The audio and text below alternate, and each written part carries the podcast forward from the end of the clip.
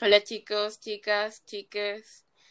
Bienvenidos a otra entrega de Simulacros.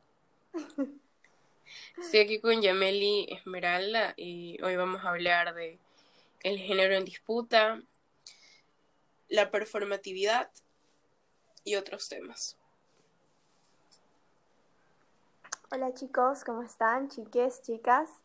Eh, bueno, estamos aquí en este conversatorio, en este podcast, eh, a manera un poco, pienso, eh, como primera reflexión, de entendernos a nosotras mismas como, como sujetos femeninos, que sujetos es un término que ya estaremos cuestionando un poco más adelante, pero en todo caso como mujeres y como mujeres que piensan desde las teorías además, porque esa es la labor de, Nicole y la mía, eh, estarnos pensando constantemente en torno a estas nociones de verdad o de mentira. Entonces, estamos aquí eh, y vamos a comenzar. Ok. Hablemos un poco de, del texto del género en disputa.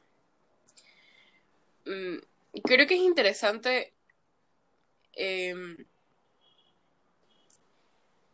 e, este primer cuestionamiento eh, de qué tan profundo realmente, o sea, qué tanto afecta a nuestras vidas esa construcción o esta idea del género como uno de estos rasgos identitarios eh, que no solamente mm, van a definir gran parte de nuestras aptitudes, eh, sino que también puede llegar a volverse una camisa de fuerza, en especial cuando asociamos el género a, a ciertas cualidades, eh, a ciertas carreras inclusive y ciertas formas de desenvolverse en el mundo.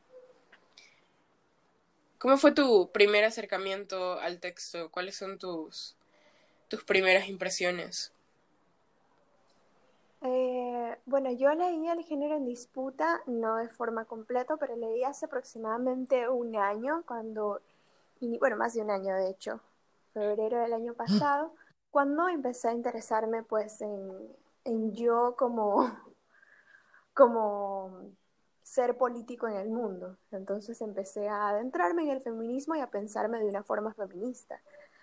Em, y bueno, para mí fue muy confuso de entender en un inicio, porque Butler, para empezar, corta con eh, la escuela constructivista. Entonces, ella pone mucho en disputa el hecho de si realmente es una construcción el género. Eh, que es algo que otras personas... Eh, hasta un poco antes de constructivista fue cuando se cortó, así que puedes empezar desde ahí. Dale, entonces, decía que mi acercamiento hacia el género en disputa me había conflictuado mucho, porque cortaba con la escuela constructivista, que ha sido gran parte de la teoría que la academia occidental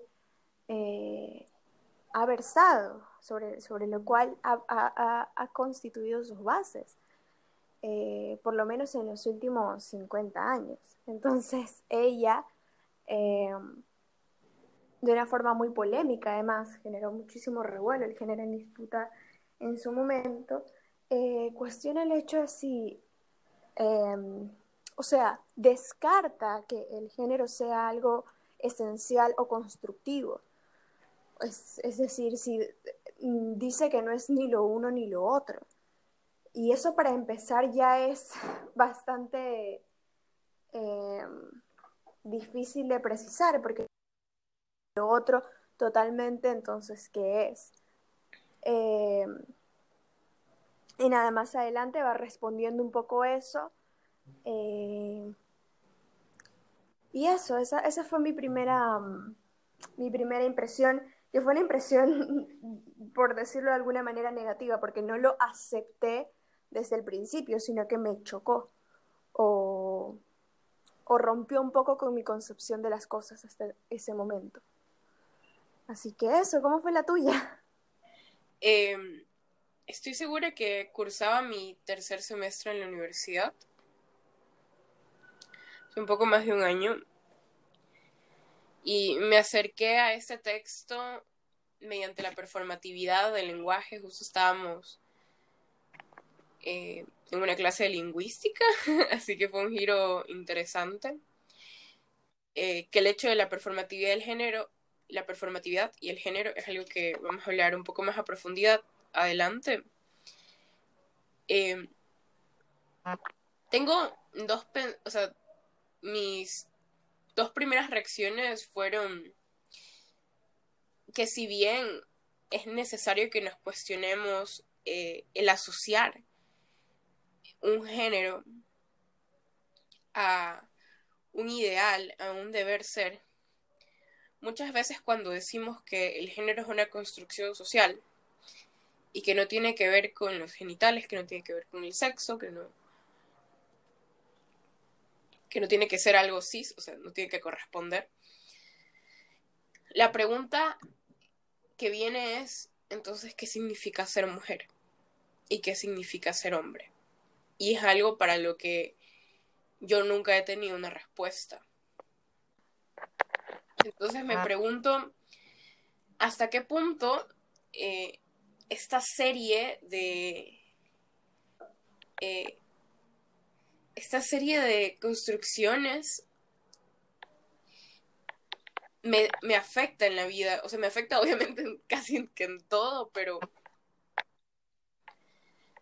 yo soy una persona que se siente cómoda con la idea de ser mujer. Entonces, cuando dicen abolir el género, eh, también es algo que me conflictúa bastante. Sí, a mí me pasa exactamente igual. Sin embargo, eh, creo que era algo necesario, o sea, creo que era necesario decirlo, eh, creo que era necesario ponerlo en evidencia, que uno puede abrir las posibilidades. Más que nada, el aporte que yo siento que es muy relevante es salir de lo binario y que realmente está cuestionarnos si realmente estamos eligiendo cuando podemos escoger entre ser mujer o ser hombres, como si eso fuese suficiente. Y todo lo que significa, por más que se luche contra esa idea de que la feminidad e-, es lo frágil, es lo sensible y que por ende no puede ser lógico. Mm, siento que es un constructo mucho más complejo que los prejuicios y mucho más complejo que, eh, que el machismo. Es un debate mucho más profundo que eso. Inclusive siento que esta idea del género existe en nosotros de una forma tan fuerte como la idea de Dios. Son cosas que por más que nos identifiquemos como no binarie, como ambigües, ambiguos, va a seguir ahí siempre presente de que hay un blanco y un negro. Y en realidad siempre va a haber esa tendencia a instaurarnos de un lado o del otro, con todo lo que eso implica. Pienso mm, también en que la cuestión de género es crucial para la identidad y que cuestionar esto es, como dice Butler, abrir una gama de posibilidades de ser. Y por eso creo que es un debate necesario. Igual y hay... Este texto fue polémico no solamente eh, por su contenido, sino también porque hay muchos comentarios de que Butler se expresa desde un lugar privilegiado. La cuestión de cuando hacemos teoría, desde qué lugar hacemos teoría. Y que muchas veces este tipo de disputas eh, empieza en espacios, empiezan en espacios como la calle y luego se van tomando otros espacios eh, hasta llegar a la academia. lo importante también, me parece, es que no se queden solamente en la academia. Y ese tema del género y el debate a partir de ello es algo que, por ejemplo, escuchar una o sea, el posicionamiento de alguien desde lo queer o no binario me parece que podría ser una perspectiva muy interesante. Porque cuando he estado con amigas trans, siempre hay esta tendencia de que la gente quiere saber qué son. O sea, esta necesidad de, definirlos. También pasa bastante con amigas que tienen esta estética queer. Eh, chicos que usan falda, chicos que se maquillan. Eh, tú sabes, estas cuestiones del cabello corto, si eres chica, todos esos temas. Y ahí es cuando nos damos cuenta que, estamos polarizados. Y no solamente es esta idea de género de hombre y mujer, son un montón de, ideas polarizadas, de, eh, de, bien o mal, y, y, todo, y toda esa cuestión puede ir, me puedo ir de largo hablando de ello. Em, pero estos son debates que no se pueden quedar solamente en el terreno de la academia. Por eso es importante hablar de ellos no solo como divulgación, porque digo, no todo el mundo llega a leer estos textos de teoría feminista o de teoría queer o de teoría de género. Eh, no todos pueden acceder a estas cosas. Y si este debate se queda solamente en la academia o en esos espacios, mm, creo que no lo estamos logrando. Me parece importante recalcar esto. Claro, es un poco el debate de la desestabilización de lo académico versus lo inculto, que es super, una visión súper privilegiada. O sea, tener conocimiento, tener acceso a toda esta información y no hacer nada al respecto o no desacademizarlo y no interesarte por desacademizarlo puede ser bastante privilegiado. No todo el mundo eh, ni siquiera tiene por qué tener acceso a ellos. Hay condiciones de vida que son, que tienen otras prioridades u otras urgencias. Entonces, yo estoy súper de acuerdo contigo en eso. Obviamente esas cosas se gestan desde lo teórico y desde lo académico, eh, pero creo que parte del trabajo, más que solo eh, poner un montón de palabras juntas y que suenen bien en simposios y en conversatorios, es también llevarlo a las, a las calles eh, y popularizarlo, hacerlo mucho más masificado, pienso yo, sin caer obviamente en, en la masificación capitalista, que es otro tipo de masificación, sino en masificación de, de masas, de, de, mucha gente pudiendo tener acceso a este tipo de conocimiento a estos saberes. Eh, por ese lado, eh, nada, está, está, está, escuchando un poco lo que decías sobre el cómo tú no quisieras abandonar el ser mujer. Eh, y yo estaba... Es, es, un debate que yo he tenido por muchísimo tiempo, no el si abandonar el ser mujer, sino el qué es ser mujer, porque luego surge esta pregunta de la que Butler habla justo al inicio, en el, en el prefacio, en el prefacio de 1990, eh, cuando dice que ah, cuando no encuentras un sujeto político, eh, tu teoría se desestabiliza, porque entonces, ¿por qué estás luchando? ¿Quién es la causa de tu, de, tu militancia? Eh, y eso es, eso es algo que yo he tenido un debate constante desde hace algún tiempo. Tenía el debate de, de, las mujeres trans, de las personas trans, de las personas no binarias, si podían o no podían ser incluidas en el feminismo. ¿Quién era yo para decir si podían o no podían? ¿Quién eran otros para decir si podían o no podían? Eh, pero más que el acceso o el inacceso o la permisión o la prohibición mía o de cualquier persona, pensaba en la, en qué tan provechoso sería eh, discutir quién sí y quién no puede ser parte de los feminismos. Entonces... Eh, porque por eso son feminismo. En claro. de diálogo. Entonces, justo llegué a esa, a esa, a esa conclusión, eh, porque primero acepté todo lo que me decían las viñetas de las redes sociales y decía, sí, sí, las mujeres trans son mujeres, y luego me lo cuestioné y no entendía por qué, y realmente quería entender por qué. No quería solo decir, sí, todo lo que esto dice es cierto, eh, que capaz sí lo sea, pero yo no estaba entendiendo por qué, no estaba entendiendo desde dónde se gestan este tipo de, narrativas. Entonces, creo que es súper importante también irnos repensando y cuestionando un montón de cosas. O sea, siempre, incluso las que ya están repensadas y, y cuestionadas, igual cuestionártelas. Y llegué al mismo punto donde inicié. O sea, llegué al mismo punto de decir, sí, las mujeres trans son mujeres, pero ya con un análisis un poco más fuerte, un poco más, eh, por lo menos posicionado. Claro, eh, si eliminamos el debate, creo que realmente no estamos analizando el trasfondo de ello. La lucha trans eh, puede o no caminar junto al feminismo. Creo que ahí vamos con esos alcances eh, que tiene lo académico y la teoría versus la calle. Digo, porque cuando hablamos del hay una infinidad de posibilidades, una infinidad de casos. Em,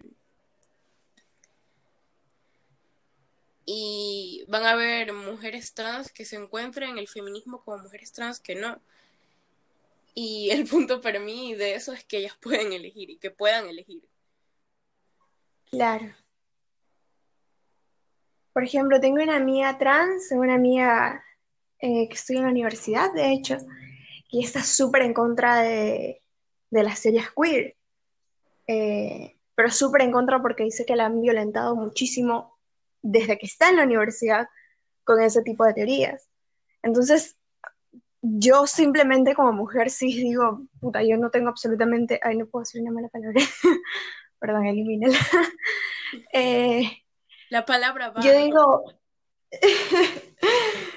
Yo digo, eh, yo como mujer cis no tengo absolutamente nada que decir en este debate porque lo que me atraviesa a mí no va por allí. Entonces, finalmente, si a ella no le ajustan las teorías queer o siente que la violentan, eh, tendrá sus razones. Y, y nada que yo pueda decir u opinar o escribir desde una posición que no conozco eh, va a cambiar eso. Y al mismo tiempo tampoco puedo transgredir las vivencias de, de las personas queer que se identifican como, como personas no binarias. Entonces, es, es, una cosa súper, súper, súper heavy, porque naturalmente ninguna teoría puede eh, trastocar o transgredir una vivencia.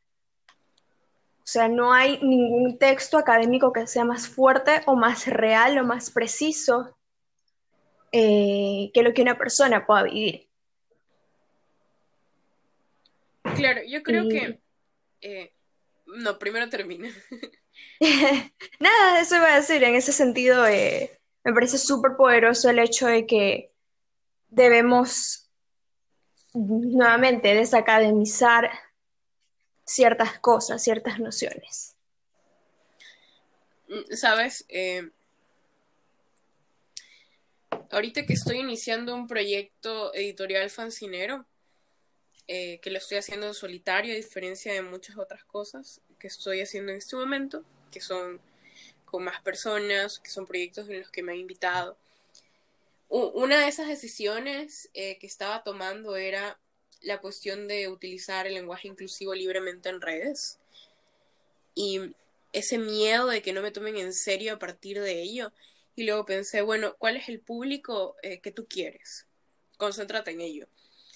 Y últimamente he estado aprovechando estos momentos eh, en los que el ciberespacio está súper presente en nosotros para tomar cursos eh, fuera, con gente fuera del país.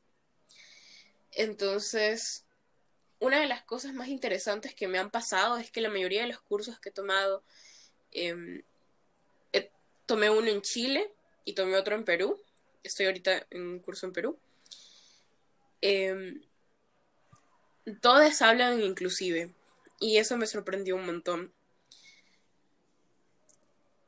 Y cuando me inscribí a esta escuelita, se llama Escuela de los Libros Libres, me dijeron, ok, pásame tus datos y tus pronombres.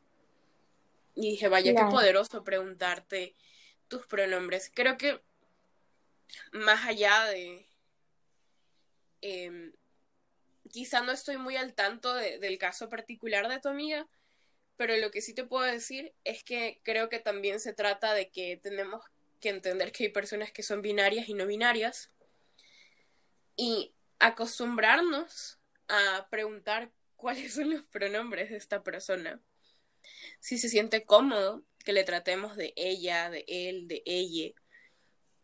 Entonces, ese momento fue hermoso. Me senté a pensar mis pronombres.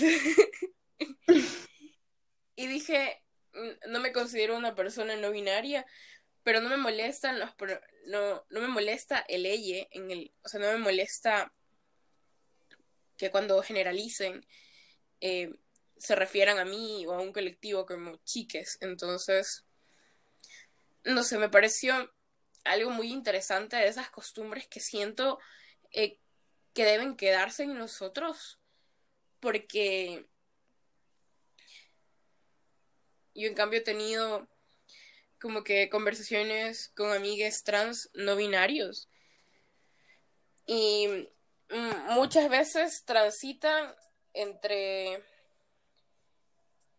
Hay a quienes no les importa cómo les llames, si te refieres a en femenino, masculino o en neutro.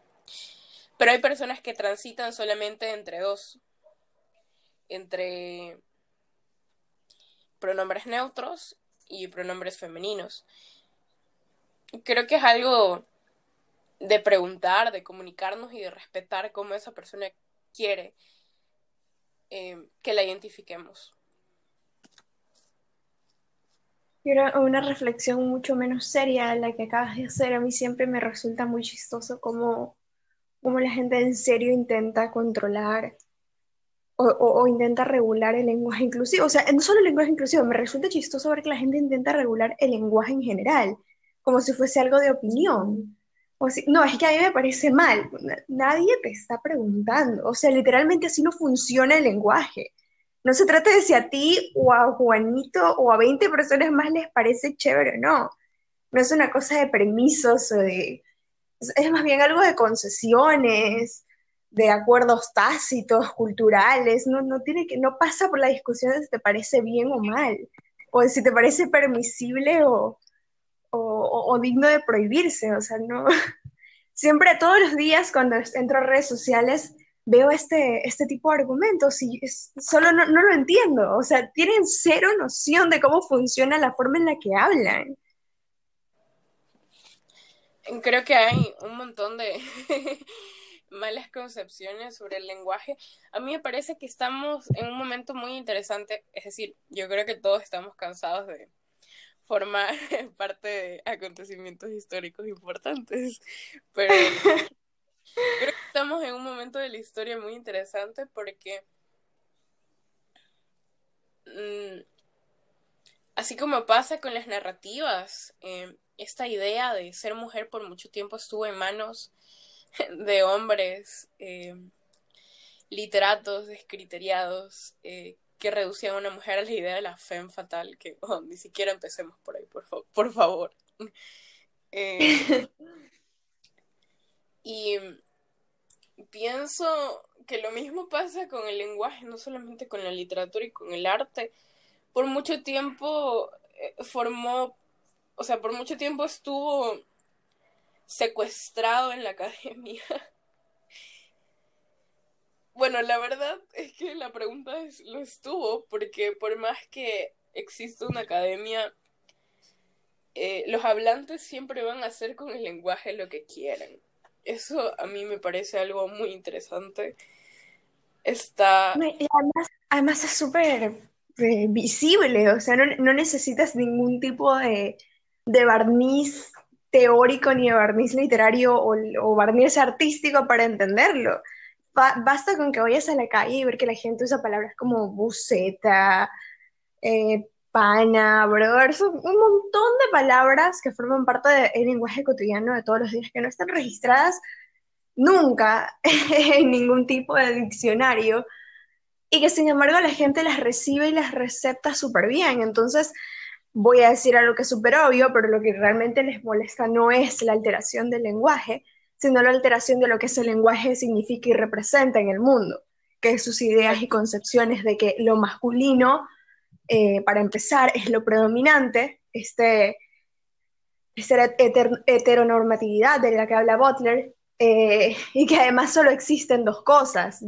hombre y mujer. Entonces, esa representación es realmente la que en última instancia les hace sentir que están perdiendo el control, o que su mundo tal y como lo conocen está siendo cambiado. Porque lo sepan o no, a nivel consciente o inconsciente, entienden que en efecto el lenguaje tiene consecuencias performativas. Entonces... Claro, claro. Justo para empezar a hablar de la performatividad del lenguaje, quiero como cerrar este tema que estamos transicionando em, con, esta cuestión del diccionario. Mm, te cuento que yo, no sé si, si hay un nombre para esto, pero cuando estaba en el colegio tenía una fobia muy particular. Empecé a pensar en el lenguaje como una traducción entre esto que no sé cómo llamar que se encontraba dentro de mí, que era como estas ganas de expresarse, versus las palabras que salían de mi boca. Entonces nació un miedo muy grande de no poder expresarme con claridad. Y esta preocupación por el lenguaje fue la que hizo que nazca en mí esta curiosidad por la literatura, por esta capacidad de desafiar el lenguaje. Y es que solían decirme mucho que lo que tenía que hacer era sentarme a leer un diccionario. es decir, aprenderme mecánicamente el significado de cada una de las palabras. Y debo admitir que lo intenté. Para Qué violento. que lo quise descartar. No funcionó. No funcionó y cuando tú abres los primeros libros que leí en mi época de colegio, eh, vas a encontrar un montón de listas con, con palabras, algunas las busqué, otras no.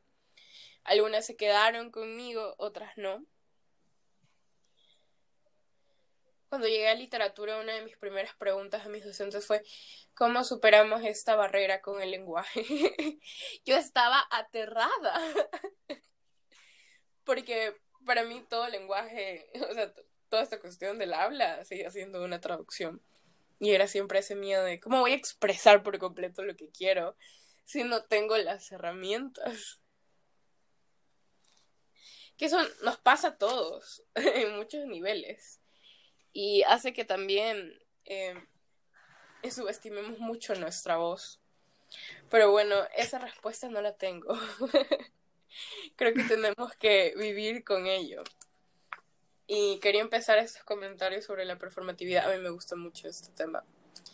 Em, en base a estos estudios lingüísticos, que si no fue mm, hasta hace poco que descubrí que cuando se hicieron estos estudios de desde Saussure hasta actos del habla, eh, Austin, Ajá, de cómo hacer cosas con palabras, de todos estos temas no se escribieron pensando en la literatura y yo por alguna razón pensaba que sí. claro, es súper confundible, son ramas bastante hermanas o familiares, por decirlo de alguna forma. Yo también cuando estaba viendo lingüística en el primer semestre de la universidad, también pensaba que estaban hablando de literatura. y luego me di cuenta como, como la cuarta o quinta semana de clases de que no se trataba de eso. La profesora me dijo, no, estamos hablando de lingüística, es algo diferente no, no, no, no es lo mismo. Y sin embargo, por algo es que ahora nosotros estudiando literatura tenemos una materia que es lingüística. Creo que todos estudian estas ramas del lenguaje cuando estudian literatura, al menos hasta donde he conversado con gente que estudia esto en otras universidades. Y es que hay esta afinidad, porque de alguna u otra forma el lenguaje es un campo que para estudiar la lingüística ha demostrado su capacidad para, para estirarse, su capacidad desafiante.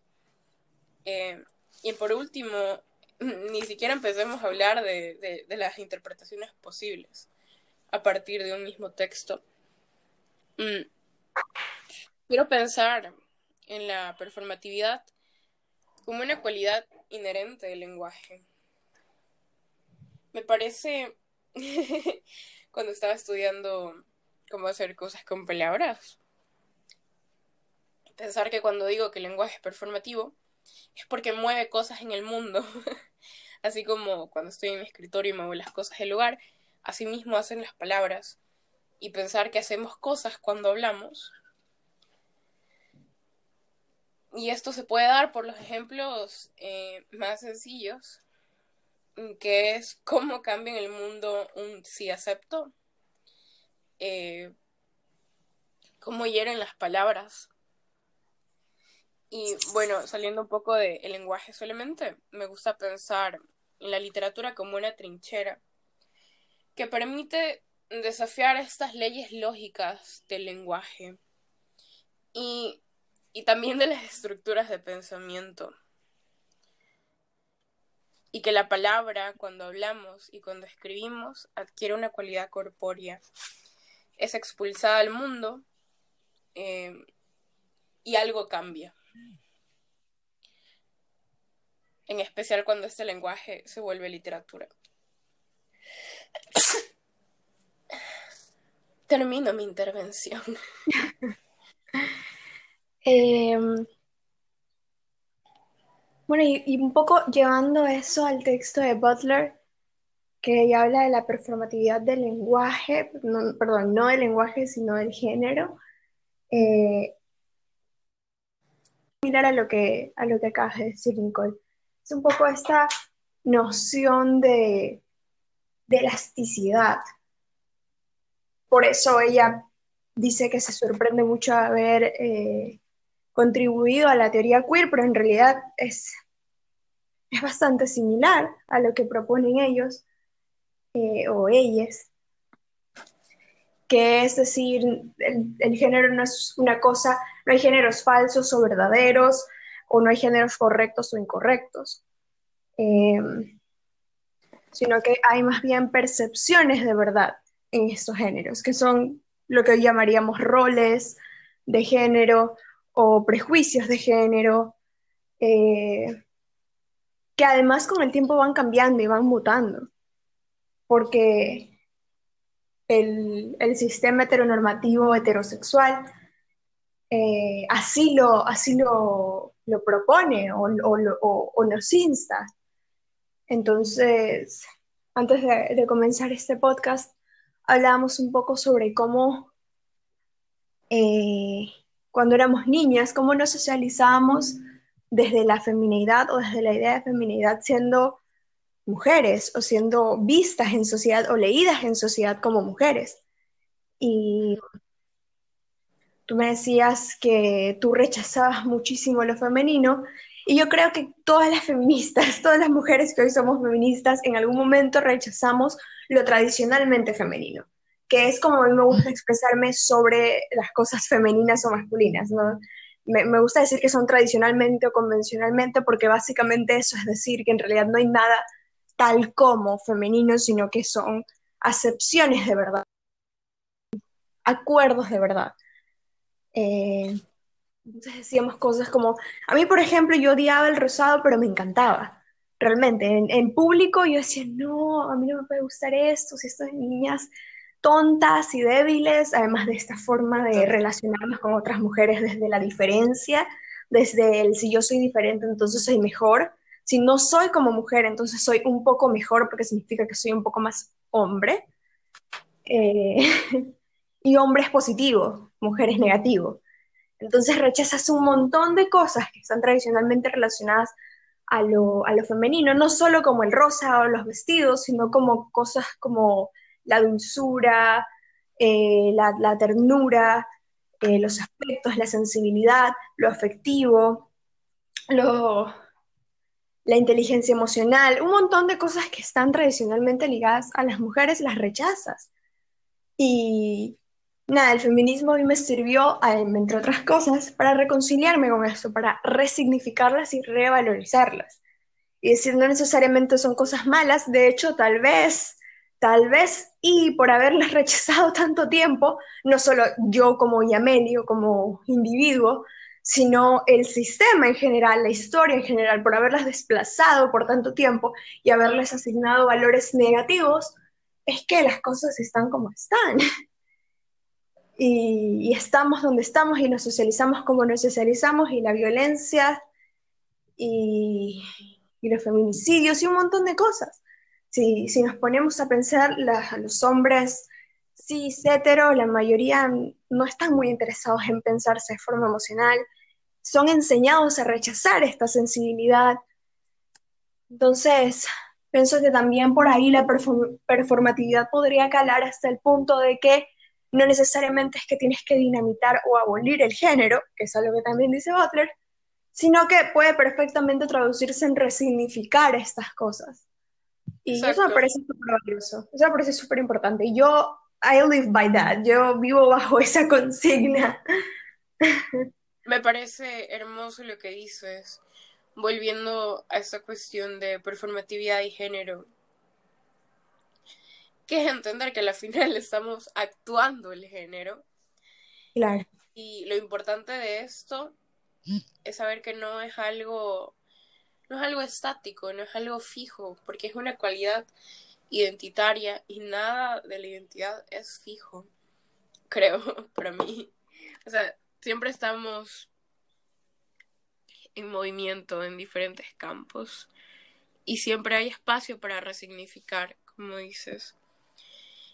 También pienso en esta necesidad de la categorización que puede aplicar a otras áreas más allá del género, como em, la orientación sexual. Y bueno, creo que la necesidad de categorización aplica a todo pero yo quizá no te lo puedo comentar desde el género, creo que sí te lo puedo comentar desde la orientación sexual. Em, yo tuve un momento muy difícil tratando de encontrar una etiqueta dentro del espectro LGTBQ Y era porque para mí simplemente o sea, siento que el hecho de que me pueda enamorar de alguien o que pueda sentir atracción por una persona no tiene que ver ni con su identidad de género, ni con su ni con su sexo, entonces solamente no sabía dónde ubicarme. Entonces luego encontré un espacio dentro de lo vi y lo pansexual. Y lo curioso de esto es que está esta noción de lo ambiguo como lo monstruoso y hay un montón de prejuicios en todo lo que está dentro de estos espectros, entre comillas, ambiguos.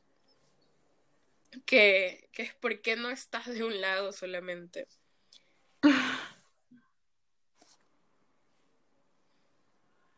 Entonces pensaba en eso, porque la verdad es del género, eh, creo que ni tú ni yo lo hemos eh, vivido como tal, como para hablar de ello.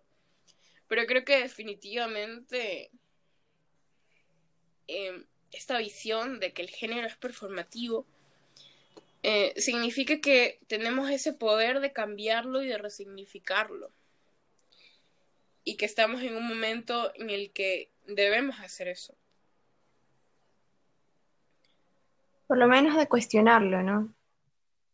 Claro, en especial para que deje de ser una camisa de fuerza de lineamientos de cómo debemos vivir nuestra vida.